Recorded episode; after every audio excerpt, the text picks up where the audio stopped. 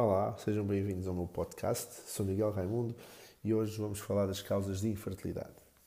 Existem dois tipos de infertilidade: a infertilidade primária e a infertilidade secundária. A infertilidade primária são aqueles casais em que não conseguem ter filhos, a infertilidade secundária são aqueles casais que tiveram um ou dois filhos e têm dificuldade em ter mais. Podemos dividir em causas femininas, causas masculinas ou de ambos. Genericamente, 30% são causas femininas, 30% são causas masculinas e 30% são de ambos. Dentro das causas femininas, podemos ter uma disfunção ovárica em 25% dos casos, endometriose em 15% dos casos, aderências pélvicas, 12% dos casos, ou obstrução tubária em 11% dos casos, ou alterações da prolactina e hiperprolactinomas em 7% dos casos.